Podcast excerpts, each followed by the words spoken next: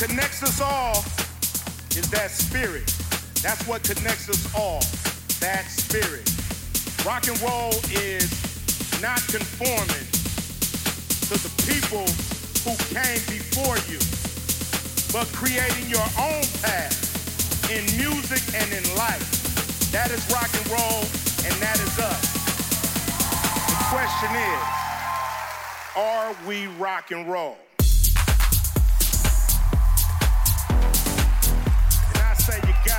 Right we rock and roll.